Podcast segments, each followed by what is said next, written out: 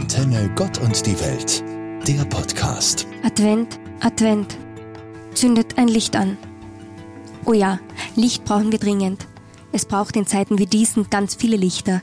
Kein loderndes Feuer, sondern Licht. Das Licht von Verständnis, das Licht des Mitgefühls, der Liebe, des Mutes, der Toleranz, der Solidarität. Licht, das uns aufbaut, uns eint und verbindet. Viel Zwietracht und Missmut steckt in unseren Knochen derzeit. Genau jetzt, wo wir viel miteinander durchmachen und durchstehen, sollten wir noch mehr unsere Verbindungen stärken. Die Bindung zu uns und zu anderen Menschen. Mensch sein. Das bedeutet viel. Wir schaffen so vieles. Wir stellen uns auf Situationen ein, sind flexibel, zielorientiert, lösungskompetent und liebevoll. Wir helfen einander, hören einander zu, suchen nach Gemeinsamkeiten. Was eint uns? Wie können wir auch in diesem Advent wieder mehr Menschlichkeit zeigen? Auch wenn sich Frustration oft über unsere Freude legt. Zünden wir ein Licht mehr an, eines für uns und eines für jemanden anderen. Es wird auch heuer wieder Weihnachten werden. Wir können selbst viel dafür tun, dass wir am Weg dorthin jeden Tag ein Stück mehr Wärme, Licht und Liebe in diese Welt bringen. Ich zünde heuer mit meiner Familie ein Licht zusätzlich am ersten Adventssonntag an. Es soll mich daran erinnern, dass ich jeden Tag neu anfangen kann, diesen Ort zu einem Ort der Liebe und Nächstenliebe zu machen.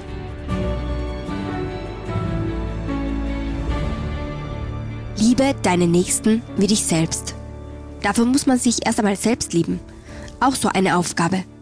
Können wir das alles so gut uns selbst lieben? Viele Streitigkeiten nach außen kommen oft auch von mangelnder Selbstliebe. Durch Unsicherheiten, wenn man seine Grenzen nicht richtig formuliert und immer wieder übertritt, passiert es gut und gerne, dass das Fass bei der nächstbesten Gelegenheit übergeht. Es hängt auch viel mit Beurteilung zusammen. Wir beurteilen uns und andere ständig. Aber warum mache ich das? Welches Bedürfnis steckt dahinter? Das Wesentlichste. Liebe dich. Wenn mein Gott nun zu mir sagt, Du bist genug. Du bist hier aus tausenden Gründen. Jeden Tag hast du das Glück zu leben und zu erleben. Wir auf unserem Fleck Erde haben den Luxus darüber nachzudenken, wie wir unser Leben gestalten können und unsere Selbstliebe. Es liegt großteils in unserer Hand, glücklich zu sein. Es ist nicht die Aufgabe der anderen. Es ist zwar schön, wenn diese zu unserem Glück beitragen, doch nicht primär ihre Aufgabe. Diese Chance bekommt nicht jeder Mensch. So nutzen wir sie doch, damit wir außer uns dann noch die anderen lieben können. Die vielen anderen, die anderen Meinungen, die anderen Gedanken, die anderen Ansichten, die andere Herkunft versuchen wir erst anzunehmen, bevor wir urteilen über uns und die Menschen, denen wir begegnen.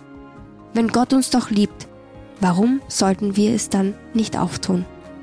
Sarah Hatzel-Neumeier, Religionspädagogin aus Kärnten.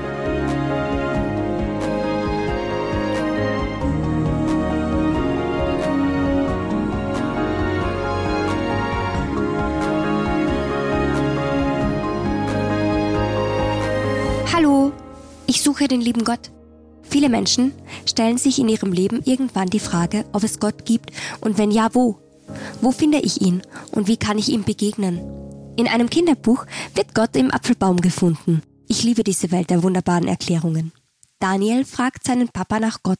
Dieser braucht zwar eine Weile für seine Antwort, doch dann meint er, dass man Gott in jedem Menschen begegnen kann und dass man es bei manchen besonders spürt. Er sagt ihm, dass wenn er einmal jemanden begegnet, der ihm etwas ganz Schönes schenkt, ohne etwas dafür zurückzuwollen, der liebe Gott wohl ganz in der Nähe sein würde. Der kleine Bub sucht also den lieben Gott und bemerkt auf seiner Suche, dass fast alles, was er geschenkt bekommt und alle Nettigkeiten, die ihm begegnen, an Bedingungen geknüpft sind.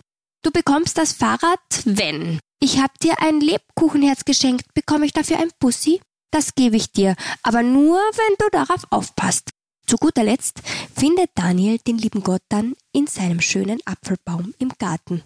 Der Baum schenkt ihm einen wunderbar roten, saftigen Apfel, ohne dass er etwas Besonderes machen muss. Ganz ohne an eine Bedingung geknüpft zu sein. Nach dieser Geschichte fiel mir auf, wie selten man etwas bedingungslos bekommt oder gibt. Dieser Gott, den Daniel da gefunden hat, der erinnert, denke ich, an ganz reine und wesentliche Liebe, so wie Kinder es von Anfang an tun. Ich denke, ich will auch bedingungsloser werden.